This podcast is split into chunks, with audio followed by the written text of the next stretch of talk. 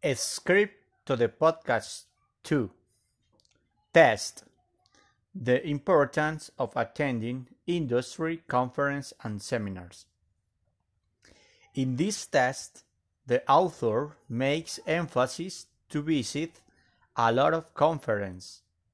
So the conference can provide much important information about how you can improve your industry.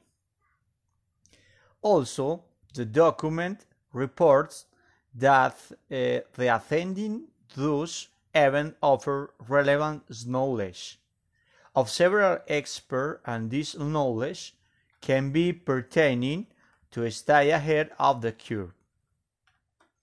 Besides, the author presents some benefit of attending a conference or seminars.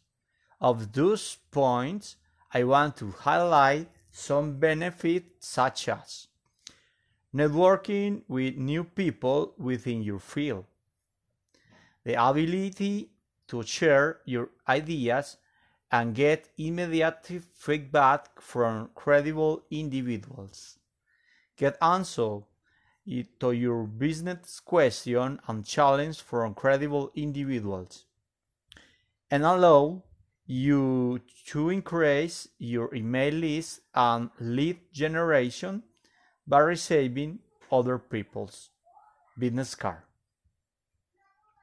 I stress that these points are relevant so the duke document initially indicates that attendance at this event should be at least twice a year, and the author recommends focusing or learning for interaction with experts.